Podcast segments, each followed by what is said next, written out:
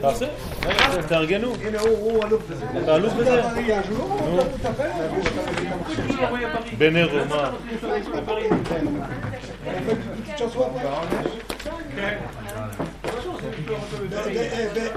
בינינו. בנרו.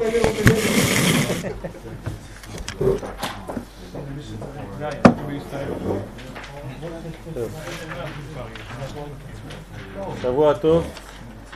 אני מבקש מחילה מכבודכם כי יש לי נסיעה אחרי השיעור אז אני חייב לברוח מהר בול בשמונה אז uh, ככה שרציתי שנתמקד בגלל זה גם uh, קבעתי את השיעור קצת יותר מוקדם.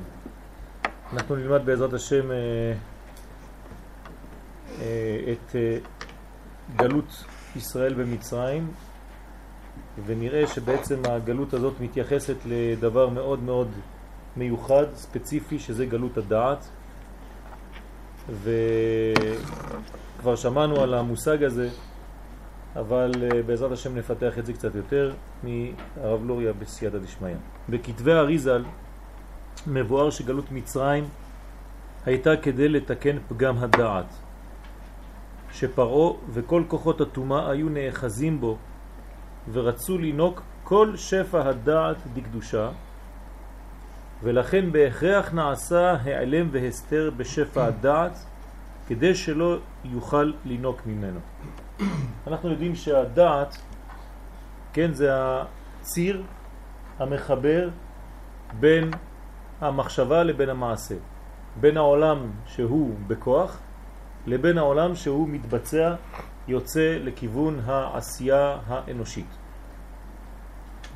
כלומר, החלק הזה, יש דבר פתוח, משהו קר כזה, לא? יש מיזוג. זה מזגן יוצא קר? כן, כן. מה זה? יוצא קר מהמזגן. תדע לכוון אותו. אמרנו פתאום לקיץ, פתאום, אה, אבל יוצא אוויר קר, כן, מרגישים אותו. שים אותו על שמש. טוב, הדעת הוא בעצם הקשר בין המחשבה לבין המעשה. תמיד יש מדרגה שהיא במדרגת מחשבה, ותמיד בכל דבר מהכוח הזה מתפתח הגרעין וצומח, מתפשט. אנחנו מניחים את התפילין, כן, על המקום הזה כדי לציין את הנקודה הזאת שהיא חשובה מאוד, שמשם זורם כל השפע, ומי שהדעת שלו סגורה, קשה לו בעצם לתרגם את ההרגשה הפנימית שלו, את הטבע הפנימי שלו המקורי, להוצאה. כלומר, יש לנו טבע פנימי שנקרא טבע ישראל, והטבע הזה צריך לצאת החוצה, צריך להתגלות. כל עוד ואני לא מגלה את הטבע הזה החוצה, הטבע הזה סתום, אטום, חתום, ובעצם כביכול נבראתי לשווא. כי אני לא חי לפי הטבע הפנימי שהקדוש ברוך הוא נתן לי. אז העבודה שלנו העיקרית, כן, אנחנו קוראים לזה גם כן אמונה, זה לאמן את החלק הפנימי שבנו ולהוציא את, את זה החוצה, לחיות לפי המנגנון הפנימי שלנו, לחיות לפי הטבע האמיתי שלנו, הזהות שלנו. וזה בעצם כל העניין. עכשיו, יש זמנים שבגלל שהכוחות של הטומאה הם חזקים בעולם, יש כוחות בעולם שאוחזים את כל מה שעלול לצאת משם. זאת אומרת שיש למשל מצב כזה שאני נמצא בחולשה ואם אני עכשיו מוציא את הדעת, ממש מתרגם את מה שיש לי בפנים כלפי חוץ, לא אני הולך להשתמש בדבר הזה, אלא מי שלידי וחז ושלום שולט, אם זה הקליפה, היא לוקחת את המנגנון הזה וגונבת אותו. זה מה שהיה המצב במצרים. במצרים פרעה עומד כשמו כן הוא בעורף והוא מחכה שכל דבר טוב יצא מהשורש ולפני שהוא מגיע לביצוע בגוף הוא עומד שמה כמו מערב, כן? וגונב את כל האנרגיות שיוצאות מהראש. כלומר הוא לוקח את ישראל, הוא יודע שישראל הוא המתווך בין הקדוש ברוך הוא לבין העולם וכל מה שיוצא דרך ישראל, בגלל זה הוא שומר אותם אצלו, מה האינטרס שלו לשמור עם שלם אצלו בבית, אלא הוא יודע שכל השפע בעולם, הוא מבין את זה, עובר דרך ישראל, אז הוא אומר, למה שאני אתן להם ללכת למקום אחר, שיהיו אצלי פה?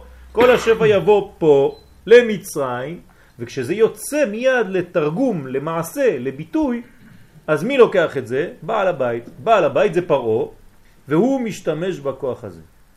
מה עושה הקדוש ברוך הוא במצבים כאלה? סוגר את הברז. זאת אומרת, אין יותר דעת. אז מה קורה? פרעה לא מקבל, אבל גם ישראל לא מקבלים, אף אחד לא מקבל. אז למה הקדוש ברוך הוא עושה דבר כזה?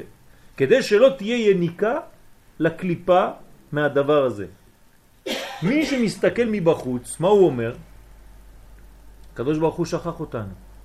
הוא כבר לא נותן לנו שום שפע. אני רואה רק חושך. אין שום דבר שיוצא. למה אבל, אם אתה מבין את המהלך הפנימי, אתה צריך להבין שהקדוש ברוך הוא לא נתן את זה כי יש יותר מדי קליפות בחוץ, ואם השפע הזה יצא, אתה תלך לאיבוד, הם יאכלו אותך, הם יבלעו אותך. אז בוא נקרא את זה, בוא נקרא את זה בחזרה, זה מה שאומר האריזל. בכתבי האריזל מבואר שגלות מצרים הייתה כדי לתקן פגם הדעת, שמה זה, מה זה הפגם הזה? שפרעה וכל כוחות הטומאה היו נאחזים בו, בדעת, ורצו לינוק כל שפע הדעת דקדושה. השפע יוצא מהראש אל הגוף, ובמעבר בין הראש לגוף, פרעה בא וגונב את זה עם כל הכוחות של הקליפה שלו. ולכן בהכרח נעשה העלם. אז מה הקדוש ברוך הוא עושה? העלם, הוא מסתיר את השפע הזה. אז לא זה ולא זה מקבלים את השפע, אף אחד כבר לא מקבל את השפע, וכולם חסרים. והסתר בשפע, בשפע הדעת, כדי שלא יוכל לנוק ממנו. אז יש עכשיו מצב כזה שהכל סגור, כן? והמעבר של השפע האלוקי לא יורד, לא מתגלה בעולם. אבל זה בלתי אפשרי. איך קורה דבר כזה? כתוב בקבלה שהקדוש ברוך הוא החזיר את עם ישראל כמו עובר בתוך הבטן של האימא. במציאות אי אפשר לעשות דבר כזה, אי אפשר שילד כבר יצא החוצה ותחזיר אותו לתוך הבטן. אבל ברוחניות של הילד כן אפשר. זאת אומרת שיש שלבים שכדי שלא תהיה יניקה גדולה, אז הילד הזה הופך להיות כמו תינוק. בגלל שהוא במצב כזה שיש אחיזה חז ושלום לקליפות, כדי שלא תהיה אחיזה יותר מדי גדולה, הקדוש ברוך הוא מחזיר אותו כאילו הוא היה בתוך הבטן של האימא. מה זה אומר? הוא כבר כאן, הוא בעולם הזה, אתה רואה אותו, אבל יש לו כמו שכל של תינוק. כן? זה בערך מגיע בין 14 ל-17, כן, בגיל. כלומר, אתה רואה אותו, הוא גדול, הוא היה בר מצווה, הוא היה נורמלי. פתאום הוא נהיה כמו תינוק, יש לו שטויות בראש, הוא ממש חוזר למצב כאילו הקדוש ברוך הוא גנב לו את הדעת, אין לו דעת יותר. אז הוא נמצא במצב כזה, שלמה לקחו ממנו את זה? כי אם חז ושלום השפע הזה נשאר אצלו עכשיו, זה הולך יותר מדי לקליפות, הוא הולך לעשות שטויות שבמקום לשמור את הקשר הזה האלוקי, האנרגיה הזאת הולכת לדברים שהם שליליים. אז הקדוש ברוך הוא גורם לעם ישראל מין העלם כזה, הסתר, כדי שלא תהיה יניקה לחיצונים מהדבר הזה. ואחרי יציאת מצרים, אחרי יציאתם וימי הספירה, חזרה בחינת הדעת לתיקונה השלם. עכשיו, תסבירו לי מה אתם מבינים כשאנחנו מדברים על פגם הדעת. מה זאת אומרת דעת פגומה? איך אפשר להיות דעת פגומה? מה זה דעת שהוא פגום? אין חיבור בין מה? בין המחשבה לבין המעשה, זה אמרנו, מה עוד? זה אותו דבר. כן, הפנימי והחיצוני זה הקדוש ברוך הוא ועם ישראל, זה מחשבה ומעשה, זה בדיוק אותו דבר. בין איש לאשתו, מה עוד? אבל דבר יותר כללי. אין עשייה. למה אין עשייה? כי בן אדם, הוא חושב שהוא יודע מה ילך לקרות, מחשבות להודות לפועל. להוציא לפועל, מה- מהמחשבה לפועל. מה שולט כשאין דעת? מה שולט בעולם? רגש. רגש, מה עוד? פרטים. אתה לא מסוגל לחבר בין כל האינפורמציות שאתה רואה. אתה לומד מלא מלא אינפורמציה. תדמיינו לעצמכם רופא שהוא לא רופא אמיתי, הוא לומד הרבה הרבה רפואה, אבל מה שהוא לומד זה רק אינפורמציות.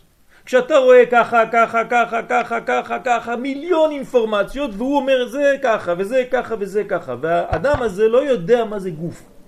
הוא לא יודע מה זה שלמות. הוא לא יודע לחבר בין כל הפרטים האלה ולמצוא את המשותף, את ההוויה, את הגוף, את האורגני. האדם הזה הוא נקרא מחוסר דעת. בחיים שלנו זה יכול לקרות הרבה פעמים. כשאנחנו נופלים לתוך המלכודת הזאת, אנחנו במקום להתייחס למהלך הכללי של הדברים, אנחנו נתפסים לדברים קטנים. בגלות ובגאולה זה אותו דבר. אנחנו בתהליך של גאולה.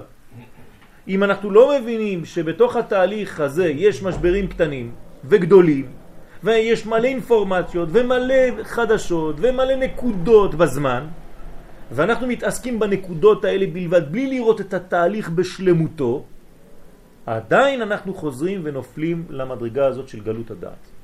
וזה, כל מה שאמרתם זה נכון. אבל רציתי לקחת את הכלל. הכלל זה שאנחנו לא יודעים לחבר בין כל הנקודות. ואז החיים שלנו הופכים להיות רצף של ימים. עוד יום ועוד יום ועוד יום, וכל יום אני מנסה כמה שיותר כן לעבור בין הטיפות ולא יודע מה יהיה. כלומר, אתה לא בונה חיים, אין לך חיים בכלל. אין לך לא עתיד ולא עבר, כי אתה לא מקשר כלום. ואתה בונה את עצמך יום יום לפי הנקודה של היום. אני לא יודע מה. וזה בעיה גדולה מאוד. דרך אגב, בלימוד, אנשים שלא מצליחים להתקדם בלימוד התורה זה בגלל שהם לומדים כל יום ספרים אחרים. מה שלא יהיה, פותחים ספר מפה ואחרי זה פותחים ספר משם ופותחים ספר משם, אין להם שום המשכיות. אין רצף, אין עקביות. אין ספר שאתה תופס אותו, מתקדם איתו וממש מנסה לבנות את עצמך, אין לך בניין. אז איפה שאתה הולך, פתאום בא לך ספר, אתה שולף, קורא כמה שניות, סוגר את זה, אוש, מצאתי חידוש, יפה. עוד פעם ספר אחר, פש, מה כתוב פה? יפה מאוד. מה נשאר לך מזה אחרי חודש? כלום. למה? בגלל שלקחת נקודה וחשבת שמזה אתה יכול לבנות משהו. אם הנקודה הזאת לא קשורה לכלל, היא לא תישאר אצלך בזיכרון, חבל על הזמן. ואנחנו צריכים לבנות את התהליך הזה, כל זה נקרא גלות מצרים. ספר זה במקרה הטוב. זה, יכול לכן נתתי את הדוגמה במקרה. הטוב. נכון, זה יכול להיות הרבה יותר גרוע. ורק אז, כלומר כשהדעת חוזרת, עכשיו למה הדעת חוזרת בימי הספירה? כי זה בדיוק מה שאנחנו עכשיו מתקנים. מה זה ספירת העומר? זה לבנות תהליך. לא רק נקודות שכל יום, שגם שם אנחנו יכולים ליפול למלכודת. למשל, מה זה היום? יסוד שביסוד. זה ספירת העומר? לא. ספירת העומר זה גאולה, זה חג השבועות, זה פסח עד שבועות, ואתה עכשיו באמצע ואתה צריך לדעת תהליך. אם אני שואל אותך מה זה ספירת העומר ואתה עונה לי פרט, נקודה, לא הבנת. כי אתה לא בונה שום דבר, אין לך בניין, לקחת משהו, שלפת נקודה בתוך כל התהליך הזה, ומזה אתה עושה היסטוריה. אז לכן הדבר הזה נבנה מחדש בספירת העומר. ספירת העומר באה לחדש לנו את הדעת. וימי הספירה חזרה בחינת הדעת לתיקונה השלם, ורק אז יכלו לקבל תורה מפי הגבורה. למה תורה מפי הגבורה שמענו? כי יש לנו אפשרות עכשיו, בנינו מנגנון שמאפשר לנו לקבל. כלומר, אם אתה לא ניגש במידת הגבורה, אתה לא יכול לקבל תורה. מה זה מידת הגבורה? זה כלי. גבורה זה צמצום, זה מידה. אם אין לך מידה, אתה לא יכול לקבל תורה. יש בפרשיות שלנו שתי מטות. שני מטות. מטה משה ומטה אהרון. תשימו לב, לפעמים הקדוש ברוך הוא מבקש ממשה לבקש מאהרון שיקח את המטה שלו. למה?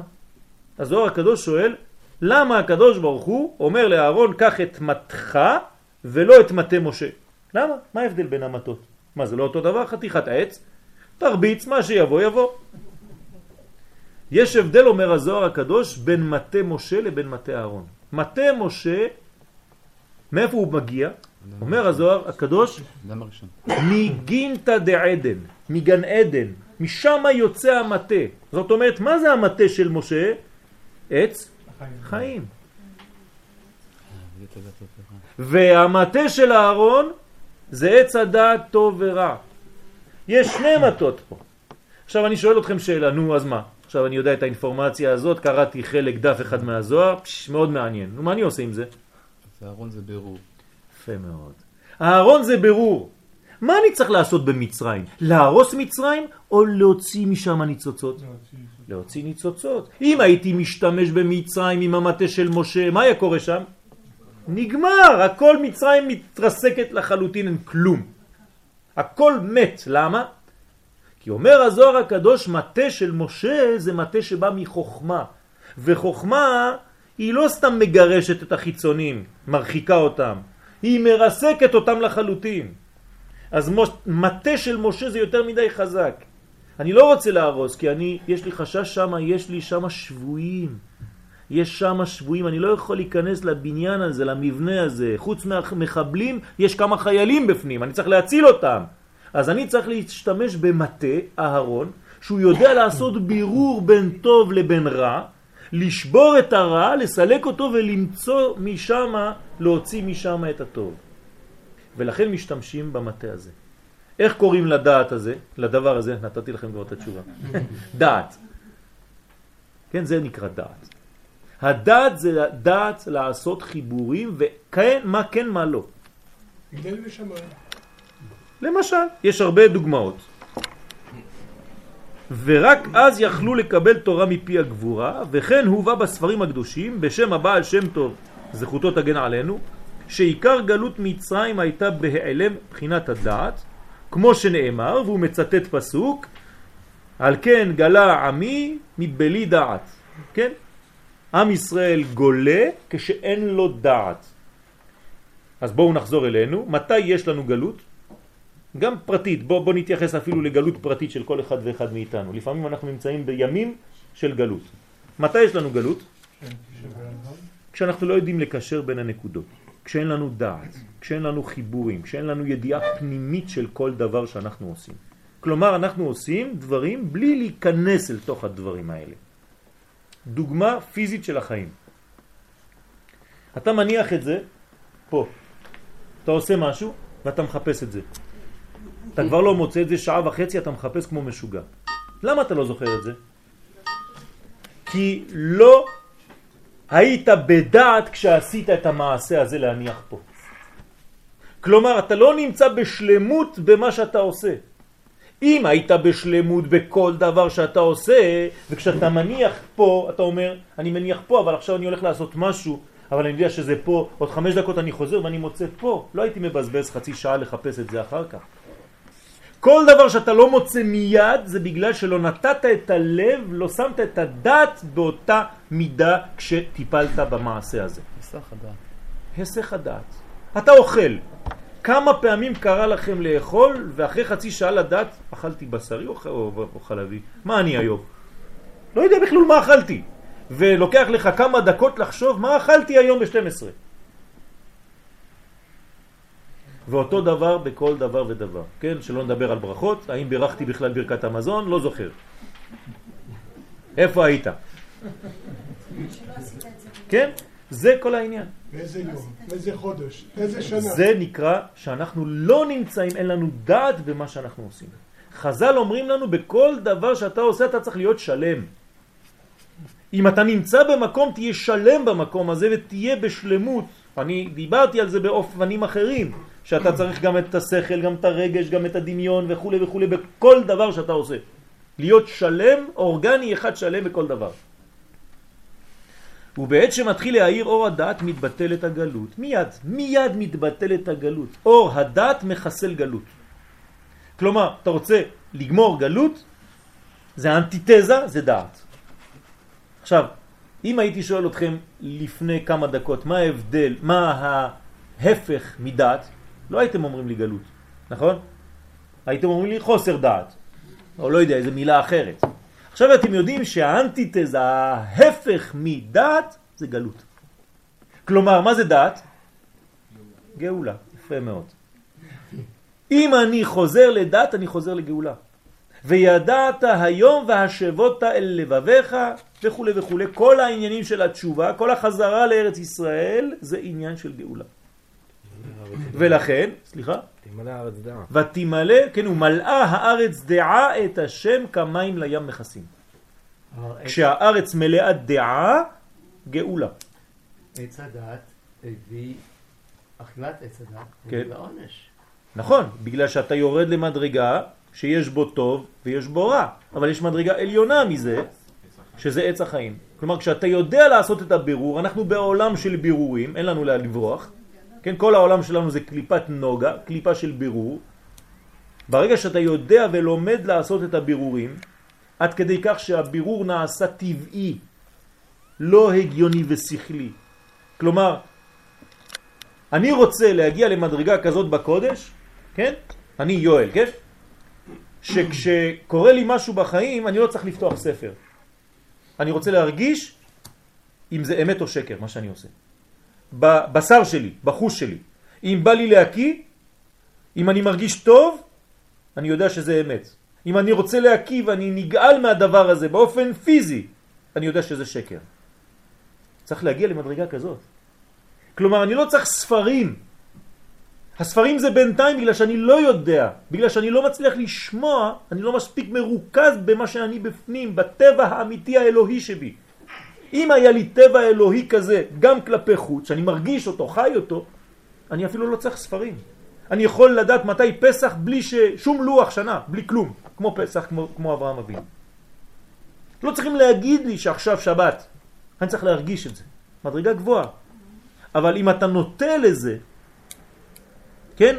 אם אתה מטה כלפי זה, כן? זה נקרא להטות, אז אתה בונה את עצמך מחדש.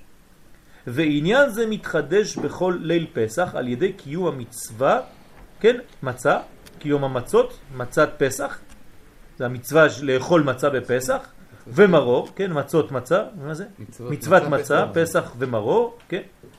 שלוש אה, מצוות שאנחנו צריכים לעשות בערב ליל הסדר, מגדלים בחינת הדעת. כלומר, פסח, מצה ומרור, זה עושה לנו את הכוח הזה של להחזיר לנו את הדעת. ועל ידי זה יוצאים האורות לגילוי ונתקנים יום אחר יום בימי הספירה. אני חוזר למודעות אמיתית, עם רצף, עם בניין, שמוביל אותי לאיזשהו מקום, לא סתם באוויר. עד שלמות הבניין, ואז מקבלים בכל שנה תורה מפי הגבוה בשורש נשמתנו. איך איך מגיעים לזה? איך מתרגלים את זה? אז זה מה שאני אומר, צריך ללמוד בכל דבר ודבר שאתה עושה להיות בשלמות. כלומר, כמה שיותר של... שלמים. בואו אני אתן דוגמה ממש אפילו בלימוד. כן, אני רוצה לקבל תורה בשבועות. נכון? אני פותח עכשיו פרקי אבות, סתם. כן, פרק חמישי, סוף פרק חמישי, כן? ואני מתחיל בין אה, שניים לזה, בין שלוש לזה, בין ארבע לזה, בין חמש לזה, בין שבע לזה, טה טה טה טה טה טה, בין שמונים לגבורה, בין תשע. בסדר, קראתי את המשנה. יש שם מילה אחת שאני לא מבין אותה. מה אני עושה בדרך כלל? לא עושה כלום. נכון? יש הרבה מילים שלפעמים באמצע לימוד קופצות לכם מהלימוד, אתם לא הולכים לחפש. אבל אם אתה הולך ומעמיק בדבר הזה, אתה לא מפספס כלום שם, שום דבר לא צריך לצאת משם. זאת אומרת, אני ממש מדייק את זה עד הסוף. לפעמים אתה רואה מילה, 20 שנה, אתה רואה את אותה מילה, אתה אומר את אותה תפילה עם אותה מילה שאתה לא מבין. ואתה לא שואל בכלל לידך מה זה אומר, המילה הזאת. תגיד לי, מה זה אומר? כמה מילים אנחנו אומרים בתפילה שאנחנו לא מבינים מה הן אומרות, ואף פעם אין לנו אפילו את הסקרנות ללכת לבקש ממישהו, תגיד לי, אני אומר את המילה הזאת, אבל אני לא יודע מה זה, כבר 30 שנה. אבל זה יותר מאחד, זה הבעיה. הרב אומר את זה בעדינות. כל יום אחד. בסדר? זאת אומרת שאתה לא מלא, אתה לא מתמלא. אז תמיד חסר לך משהו, ואחרי זה אתה הולך, והדבר הזה היה עיקר, היה חשוב מאוד. אז אנחנו צריכים להיות הרבה יותר שלמים במה שאנחנו עושים. תיקח לך משהו, תעמיק בו, אל תרוץ. אל תרוץ. מי לומד באמת? מי שנשאר על דבר אחד, אבל מעמיק בו, לוקח אותו מכל הצדדים, מכל הצדדים, מכל הבחינות, מסתכל עליו ובוחן אותו ולומד ולומד ולומד. יש סוד גדול. בספר אחד יש את כל הספרים. תדעו לכם, אם ספר אחד נכתב ברוח הקודש, לא חשוב של איזה רב, יש בו את כל הספרים. אתה לא צריך כל שנייה ללכת לקחת עוד ספר ועוד ספר ועוד ספר ועוד ספר ועוד ספר. תתפוס את הספר הזה, תתלבש עליו טוב טוב טוב, ומשם, כשאתה לא מבין משהו, תלך לבדוק, אבל תישאר, תתמלא מהדבר הזה עד הסוף. אתה תראה שאתה תבין דברים שהם מכל מיני כיוונים. מה יש בדף גמרא? כל התורה. כל דף יש בו את כל התורה. כי אם אתה באמת מעמיק, אתה רואה שהוא משליך אותך לכל מיני דברים, ושולח אותך לשם, ושולח אותך לשם, ואתה מתחיל לעשות בניין שלם, וכל דבר פותח לך עוד דלתות. אנחנו צריכים יותר ריכוז בדעת שלנו, לא להתפזר. נכון, אז אנחנו נוטים, לכן אמרתי נוטים. אנחנו לא הקדוש ברוך הוא, אבל אנחנו נוטים. מי שנוטה זה דבר טוב, כן? יותר טוב להיות קרוב למשהו מאשר לא. למשל, אם איחרתי להגיע לכפר ונכנסה שבת, הייתי במטוס, המטוס שלי היה לו איחור, עשיתי עבירה, נסעתי ביום שישי, שזה לא טוב. נגיד, אני מגיע לכפר, שבת נכנסת בחמש, אני בחמש וחצי בבית. שבת לכל הדעות. מה אני עושה עכשיו? מחלל שבת לגמרי? אם כבר הגעתי מאוחר, בוא נאכל גם חזיר, לא נעשה שבת והכל. לא, אני אתחיל להציע את השבת שלי בחמש וחצי. אז מי שנוטה למשהו זה יותר טוב מאשר לא לעשות כלום. אין דבר כזה שלמות, אני מסכים איתכם. יש כמעט מיליון הלכות בשבת, מיליון. אף אחד מאיתנו פה לא מקיים את השבת בשלמותה, אף אחד. כולנו מחללים שבת פחות או יותר. אז מה, אז אני לא אעשה שבת? אני נוטה לכיוון. אני הולך לכיוון, אני מנסה כמה שיותר להיות מרוכז במה שאני עושה. ולבאר עניינו של פגם הדת נראה בהקדם ביאור הפסוק בפרשת בראשית על כן יעזוב איש את אביו ואת אמו ודבק באשתו והיו לבשר אחד. כן? זה מנגנון שהרב מביא אותו כמה וכמה פעמים. כן, מה זה לעזוב את אבא ואימא כדי להיות דבק באישה שלו? אז בפשט, כן, אנחנו מבינים מה זה אומר. אתה לא צריך להיות קשור יותר מדי להורים, כי אם לא, אתה לא תצליח להתחתן. כשמתחתנים צריך קצת ניתוק. אבל מה זה הניתוק הזה? מה שבפשוטו אינו מובן, למה יעזוב את אבי ואת אמו, והרי ברא קרע דאבו? הבן זה הרגל של האבא, למה הוא צריך לעזוב אותו כדי להיות דבק באישה? מה קרה? ולא שייך בכלל לעזיבה בזה. כלומר, אפילו אם אתה רוצה לעזוב, אתה לא יכול, אתה חלק מהאבא שלך. כל החיים שלך תהיה הרגל של האבא שלך. תרצה או לא תרצה. אז איך בורחים מזה? מה זה העניין הזה בכלל? מה התורה מדברת? מה זה על כן יעזוב? אז אנחנו כמובן צריכים לחדור פנימה, להבין את זה יותר בפנימיות. מה זה אבא ואימא בקבלה? חוכמה ובינה. כנראה שלפעמים אנחנו צריכים לעזוב את החוכמה והבינה. מעניין. כדי להיות דבקים במשהו אחר. מתי צריך לעזוב את החוכמה והבינה? מה זה חוכמה ובינה? שכל, בוא נראה. ונראה שמרומז כאן אופן הדבקות בבחינת איש ואשתו. הקדוש ברוך הוא נותן לנו רמזים.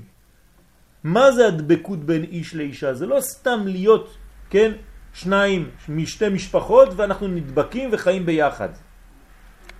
והנה אביו ואימו הם בחינת חוכמה ובינה. כידוע, אבא חוכמה ואימא בינה. ובאה התורה לומר שעניין זה שהאישה היא עצם מעצמיו ובשר מבשרו, גורם לאיש דבקות עם אשתו, לא מצד החוכמה והבינה. זה לא שזה אינטלקטואלי, החשק שלי להיות איתך. זה פשוט בגלל שאת חלק ממני במהות, בזהות הפנימית, ורק עכשיו פגשתי אותך בחדש. אז אני רוצה להחזיר את העבדה הזאת אליי. זה לא עניין של שכל, זה לא עניין של היגיון. זה בשר מבשרו, זה ממש המציאות, אין, אין אפשרות אחרת. זה לא חוכמה ובינה שמבין שהיא הגונה וראוי להידבק בה ואתה מתחיל לשאול האם הוא מתאים לי, האם היא מתאימה לי, האם זה, ואתה מתחיל כל מיני הגיונות. לך על כן יעזוב איש את אביו ואמו, יש לפעמים זמנים בחיים שתפסיק עם ההיגיון הזה. תצא מזה, כי אם לא אתה אף פעם לא תוכל להתפטר מזה ולא תדבק באדם הזה. תצא מהלוגיקה, מההיגיון הזה. אז אסור וראוי לדבק בה מצד החוכמה והבינה. לא, למה? כי זה אהבה שתלויה בדבר. זאת אומרת, היום הוא מוצא חן בעיניי, כי לוגית הוא מתאים לי. מחר, אם הוא יעשה משהו שקצת לא מתאים לי, אני זורקת אותו. או שהוא זורק אותי. זה חיים? ככה חיים? אלא ודבק באשתו, פה יש דבק. מה זה דבק? בלי שום טעם. למה אתה אוהב את אשתך? לא יודע, אין לי טעם. אני אוהב אותה, נקודה. זהו. אין בגלל מה. ככה הקדוש ברוך הוא אוהב אותנו, דרך אגב. אוי ואבוי אם זה היה בגלל. אלא משום שהיא עצם מעצמיו ובשר מבשרו. זהו, לזאת עיקרי אישה. זאת אישה אמיתית. בגלל שהיא מרגישה שהיא עצם מעצמי ובשר מבשרי. וכל זה בא להורות מהי האהבה שיש בין הקדוש ברוך הוא, הנקרא איש וכלל ישראל הנקראת אישה. כלומר, כל מה שאנחנו בעולם שלנו זה רק דוגמה כדי שנבין כמה הקדוש ברוך הוא מחובר אלינו, כמה אנחנו מחוברים אליו.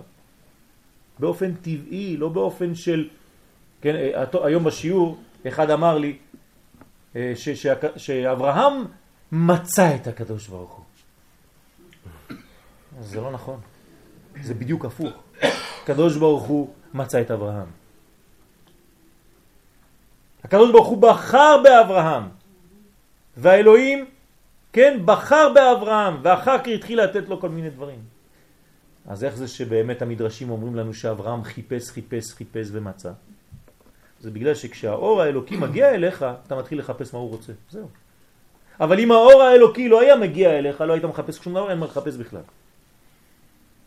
כלומר, אנחנו עכשיו לא מחפשים את השם, כי הוא כבר מצא אותנו. אז מה אנחנו מחפשים? רק את רצונו. איך הוא רוצה שנתהווה. מה נעשה? אני צריך לגלות את רצונו של השם, לא את השם. השם כבר בחר בנו מכל העמים, לא אנחנו בחרנו בו, הוא בחר בנו. כשהוא בוחר בי, מותר לי לבחור בו.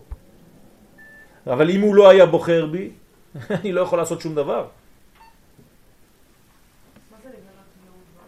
לגלות אלוהות בעולם זאת אומרת שאני מבין שאני מחובר אליו, כמו עצם מעצמי ובשר מבשרי, ואני רק מגלה את זה החוצה. אני עושה מבעלי את אלוף העולם. זאת אומרת, האישה יש לה מקצוע חשוב. היא צריכה להביא את הבעל שלה למדרגה כזאת שכולם יגידו, תראה איזה תלמיד חכם, ברוך השם, אשרי יולדתו ואשרי אשתו. היא עשתה ממנו את מה שהוא עכשיו. היא גילתה אותו. קדוש ברוך הוא כמו בעל ואנחנו האישה, והוא מצפה מאיתנו, שאנחנו האישה, לגלות אותו. פשוט מאוד, כי האישה היא גילוי, היא מלכות. אז האישה מגלה, זה התוכן שלה, זה התוכנית שלה. איך היא מגלה? לפעמים על ידי שהיא לא מדברת, ולפעמים על ידי שהיא כן מדברת. צריך לדעת מתי להיעלם, מתי להופיע, מתי להסתתר, מתי להיות כאן. מתי לתת לו להיות ומתי אני קצת מתקדמת קדימה. זה מקצוע עדין מאוד. האישה נקראת, כן, כביכול כנסת ישראל בת זוגו, שאהבה שאוהב הקדוש ברוך הוא את ישראל היא באותה בחינה של יעזוב איש את אביו ואת אמו. כלומר, הקדוש ברוך הוא לא אוהב אותנו בגלל שיש היגיון בדבר, אלא בגלל שהוא אוהב אותנו. נקודה. גם כשאין אהבה מצד חוכמה ובינה. היום למדנו קצת על הנביא ישעיה, כן? שכשהוא הלך וקיבל את נבואתו, אז בהתחלה הוא התחיל להגיד, כן, אני כן, תמי שפתיים, ובתוך עם תמי שפתיים אנוכי יושב. מיד בא שרף, הכניס לו נקודה בשפתיים, שרף לו את השפתיים. שבר לו, כן? אז אומרים שרף, אחד אומר רצפה, מלשון ריצוץ פה. למה? אומר לו הקדוש ברוך הוא, תיזהר כשאתה מדבר על עם ישראל. עם עם ישראל לא מדברים ככה. עם ישראל הוא לא עם תמי שפתיים, כן? צריך להיזהר מאוד מה אתם אומרים על עם ישראל, וזה לא שעם ישראל שם היו צדיקים גדולים, כולם מחללי שבת, כולם פושעים, כולם זה, וכולם זורקים אבנים על הנביא ויורקים עליו וכו' וכו' וכו'. והוא מה אומר? בניך. הקדוש הוא אומר, אה, עכשיו אתה מבין. בניך, הם בניי, נכון. אתה רואה את כל החילונים האלה? הם הבנים שלי. אוי ואבוי אם תדבר עליהם לשון הרע. זה לא אומר שאתה צריך להגיד, כן, כן, הם בסדר גמור, שלא יזוזו, לא. הם צדיקים בגלל שהם קשורים אליך בלי היגיון, אבל אתה צריך ללמוד איך להוציא מהם את הביטוי הנכון של הדברים, אבל באהבה גדולה. ואז הוא נשלח להיות נביא, שליח, ולכן הוא הגיע למדרגת נבואה שהוא השני אחרי משה רבנו. אין יותר גדול מישעיה. משה רבנו אחד, ישעיה שניים, בהדרגתיות של הנבואות.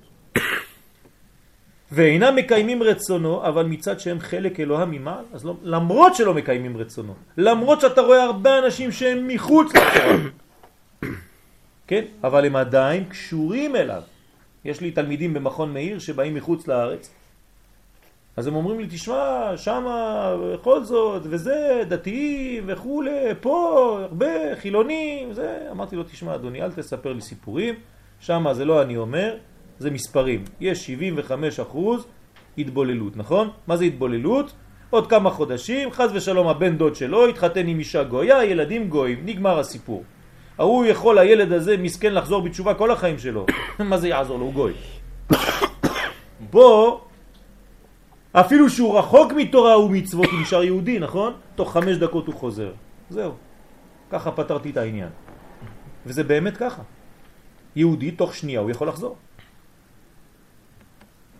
זה נקרא חלק אלוהה ממעל נשמתם חצובה מתחת כיסא הכבוד. זה מה שאנחנו יודעים. הנשמה שלנו חצובה מתחת כיסא הכבוד. דרך אגב, אם היינו יודעים את זה, היינו רוקדים כל היום. מה אנחנו צריכים ללמד היום? איזה שיעורים צריכים ללמד היום? מה שהם לא מספיק, כן? אני אומר את זה בגלל שלא מספיק מלמדים את זה. אמונה.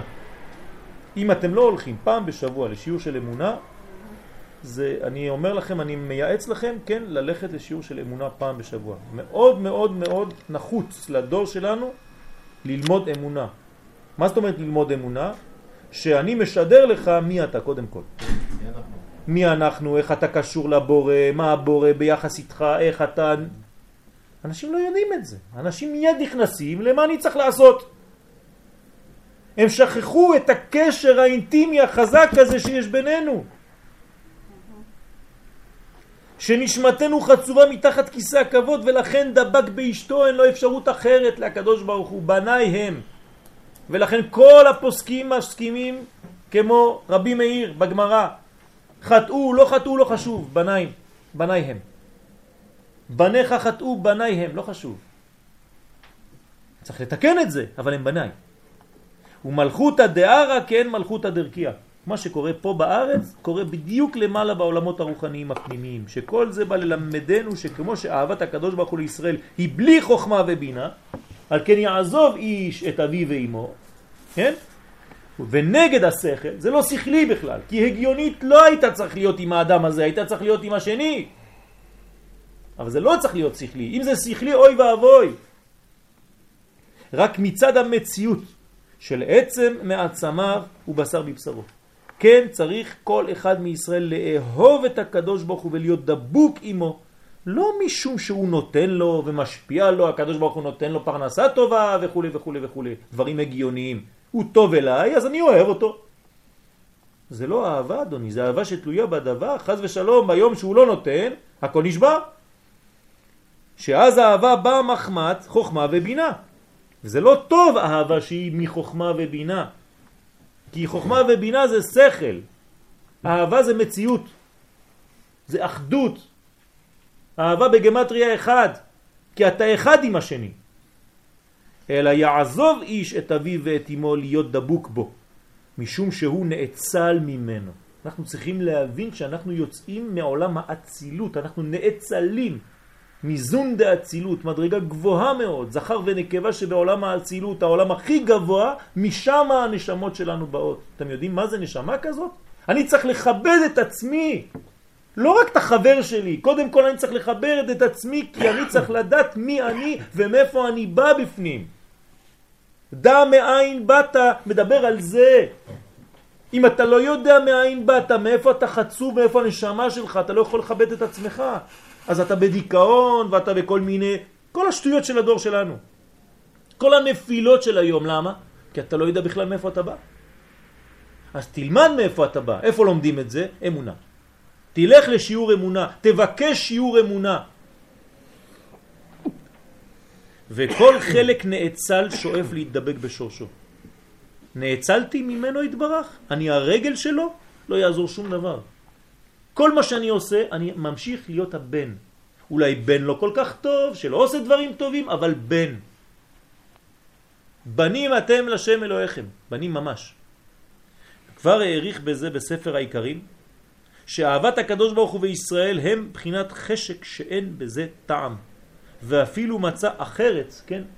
אני יוצא החוצה, אני רואה אישה היא הרבה יותר יפה מאשתי. נאה ממנה, או טובה ממנה, אהבתם אינה תלויה בדבר. לא אכפת לי, זה לא משנה, זה לא משנה כלום. כי זה לא תלוי בזה בכלל. ועל זה נאמר כי בך חשק הקדוש ברוך הוא. פה זה חשק, חשק זה כבר לא הגיוני. אתה לא יכול להסביר חשק. זה ציטוט? כן. זה השם, ככה השם יכול אותו. כי בך חשק השם, אלוהיך. כתוב בתורה. כי אהבת הקדוש ברוך הוא היא בלי טעם, ואפילו אחר חטא כזה, גם כן לא שרה אהבתו מהם. כלומר, אפילו שאדם נופל לפעמים בחטאים, שיבין באותו רגע שהקדוש ברוך הוא ממשיך לאהוב אותו ומחכה שיחזור. מסכן התקשר אליי בן אדם השבוע, שם ירחם, כן? כל מיני חטאים של אשת איש וכל מיני דברים כאלה, כן? מכיר אותו. הדרכתי אותו, לקחתי אותו אצל, הפניתי אותו לרב שלי, השבוע הם עושים תיקון, הרב הרגיע אותו, אמר לו אל תדאג, בעזרת השם הכל יהיה בסדר, והוא מסכן חושב שכל העולם שלו כבר חרב, שום דבר לא מצליח כבר, הכל מתקלקל וזה. שידע שתמיד יש תיקון לכל דבר. אין דבר שהוא נגמר סופי, מנותק ונגמר, חז ושלום. הקדוש ברוך הוא אוהב אותו, אתה צריך להגיד לו. אני אמרתי את זה מפורש, כמו שאני אומר לכם, כמו ילד קטן לבן אדם בצרפת, שבוע שעבר. הוא אומר לי, הרסו אותי. היהודים הרסו אותי. יהודי. אומר לי, הרסו אותי. אומרים לי שאני לא שווה כלום. שאני אפס אפסים. שאני בכלל לא יהודי. אמרתי, למה? הוא אומר, בגלל שאני לא מניח תפילין בבוקר, לא יוצא לי, אני לא מצליח, ושאני לא שומר שבת, ולא זה ולא זה ולא זה. אמרתי לו, מי אמר לך את זה? הוא אומר, אלה הרסו אותי פה. אז אני כבר לא עושה כלום. אמרתי לו, חס ושלום, אתה לא יודע כמה הקדוש ברוך הוא אוהב אותך, אתה לא עושה מעשים.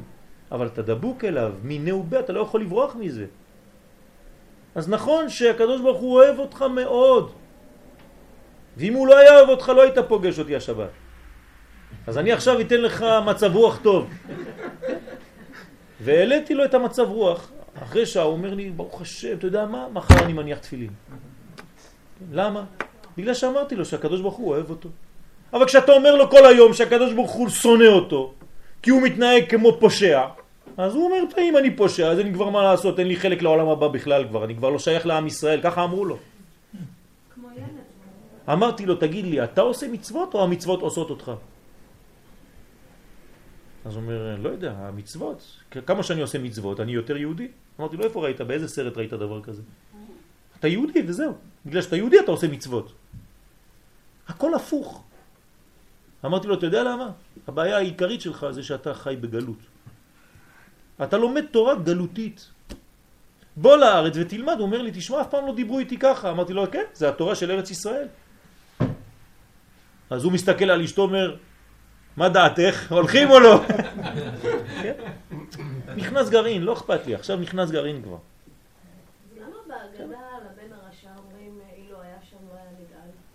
הוא יושב פה, נכון? הוא יושב פה איתנו, הבן הרשע. נכון? בהגדה. עובדה שהוא חלק מארבעת הבנים. הוא נשאר שם, איתנו. הוא בתוך ההגדה של פסח, ואנחנו אומרים לו, תיזהר, הגאולה זה לא סתם לצאת, אמרנו, עכשיו אנחנו מסבירים מה זה גאולה. זאת אומרת, אם אתה רוצה להיגאל, זה לא שמעבירים אותך טריטוריאלית ממצרים לארץ ישראל. אנחנו לא רוצים להשאיר אותך במצב של גלות הדעת, שאתה מתבלבל ואתה כבר לא יודע. אז חז ושלום, אם אתה נשאר במצב כזה, אתה לא נגאל. אנחנו דואגים לך שתיגאל.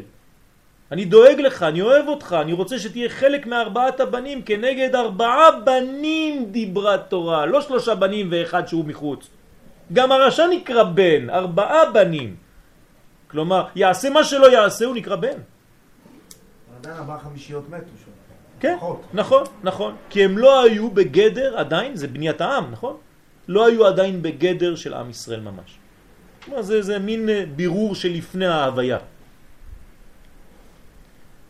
כיוון שהם עצם מעצמיו ובשר מבשרו, מאציל ונאצל, ומשום כך מים רבים, מה זה מים רבים של עבירות? מים רבים של עבירות לא יוכלו לכבות את האהבה. אין, תביא כל המים של העולם, שזה מים רבים של עבירות, לא יוכלו לכבות את האהבה. שיר השירים. נכון. שזה המציאות הזאת, אי אפשר לבטל את המציאות הזאת של אהבת השם אלינו. וחילוק גדול יש בין האהבה שבאה מבחינת חוכמה ובינה לאהבה שהיא באה בלי טעם, רק מצד החשק. לא רק שהאהבה הבאה מתוך חוכמה ובינה היא אהבה התלויה בדבר, זה כבר הבנו. בטל דבר בטלה אהבה, זה אנחנו לא רוצים, אלא שגם האהבה הזו של חוכמה ובינה היא, היא אהבה שיש בה גבול. למה? היא מוגבלת לפי הכלים של חוכמה ובינה. כלומר, אני לא יכול יותר מהחוכמה והבינה, גם לחוכמה ולבינה יש גבול. אז אם הגעת לשפיץ של החוכמה והבינה, זהו, עד שמה מגיעה אהבתך. זה לא מה שאנחנו רוצים. אהבה זה אחדות, אהבה זה לא נגמר בכלל. אהבה זה בגמטריה דאגה. כשאני אוהב מישהו אני דואג לו. וכל מה שהחוכמה ובינה גדולה יותר, תגדל יותר האהבה, אבל הבחינה של ודבק באשתו שאינו תלוי לא בחוכמה ולא בבינה, רק באהבת הענף אל השורש. אני אפילו לא שואל שאלה, הענף והשורש זה דבר אחד. היא אהבה בוערת כאש רשפי אש שלהבת ים. אני צריך להיות כמו ענף ושורש עם הקדוש ברוך הוא. אנחנו אותו עץ. הזוהר אומר לנו כמה פעמים, רק אנחנו לא מבינים. קודשא בריחו ואורייתא וישראל חד. תבינו עד, עד איפה הדברים מגיעים. זה עמוק מאוד. ואין בזה כלים לעצור אותה או להיות מוגבלים בכלים. ובחינה זו נקראת דבקות, שהיא מדרגה עליונה יותר מאהבה. זה נקרא דבקות, ודבק באשתו. והנה בחינה זו נקראת דעת, הנה הדעת שלנו. כלומר, מתי יוצאים ממצרים? כשהדעת חוזרת. מה זה דעת? הדבקות, ההבנה, לא ההבנה בכלים של חוכמה ובינה. ההפנמה, ההרגשה שאתה שייך אליו, מתעוררת, אתה יוצא ממצרים. אתה מיד נגאל.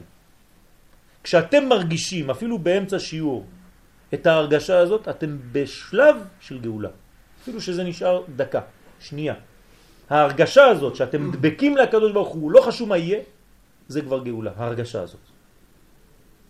ועניינו, והנה סדר ההשפעה בא מן הקטר לחוכמה ובינה. נכון? הקטר הוא המשפיע לכולם, יש קטר, יש חוכמה ובינה. ואחרי זה, זה יורד לדעת. ונמצא כי בחינת הדעת שהיא מידת הדבקות באה מחוכמה ובינה. אמנם יש בחינה שהדעת עולה לעלה מחוכמה ובינה. אז מה, תגידו לי שהדעת היא יותר נמוכה מחוכמה ובינה, או יותר עליונה מחוכמה ובינה? מה אתם אומרים? גם זה וגם זה, תלוי איפה אתה נמצא. אם אתה תוצאה של חוכמה ובינה, אז אתה דעת. אבל הדעת יכולה לעלות מעל שניהם בכלל, לעבור את שניהם בכלל. ואז היא הדבקות האמיתית, אנחנו קוראים לזה דעת עליון. לא קשור לכתר? לא כתר? כן, זה כתר. אז הוא נקרא כתר, זה הדעת. כלומר, אתה למעלה מחוכמה ובינה. מצד עצם מעצמיו ובשר מבשרו. אני רוצה לשאול אם יכול להיות בן אדם שאין לו דעת ולא יהיה לו חוכמה.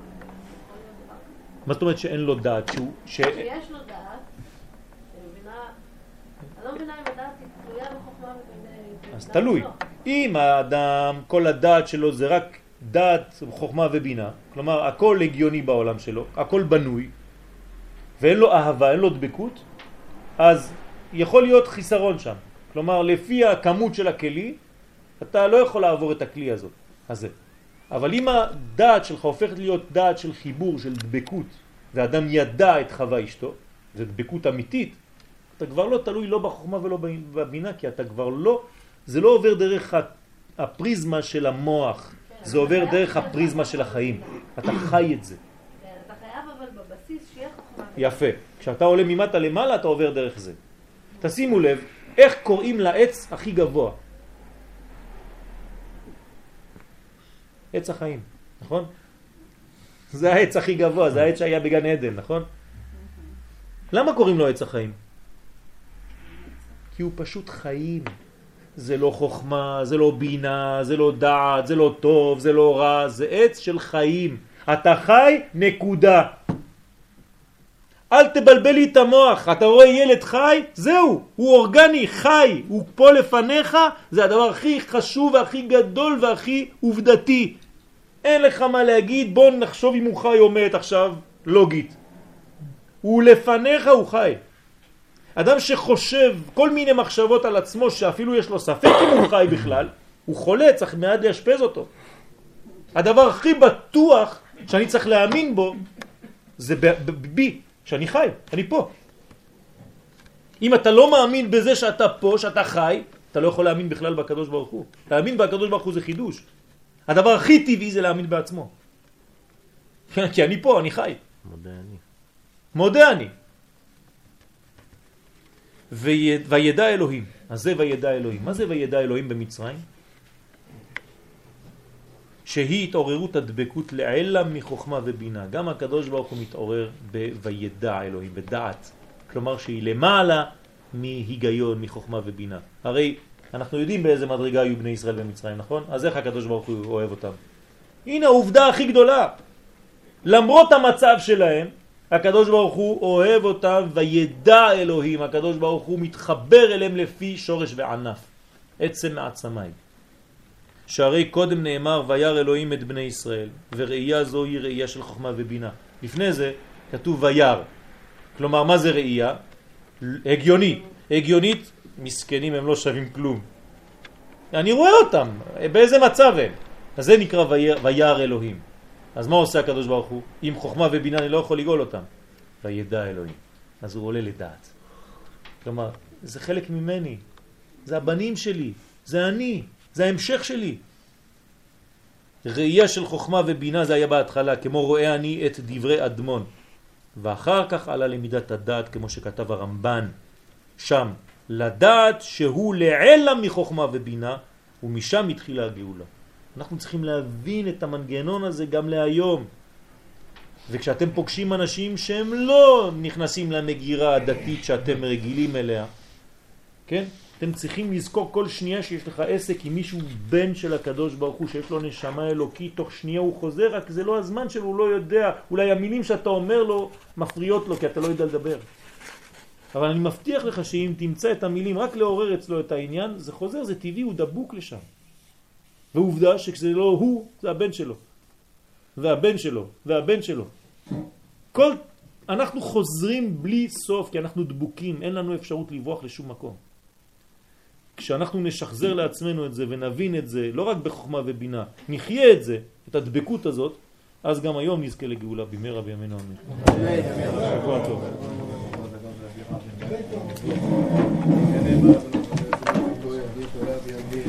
גדל וקדש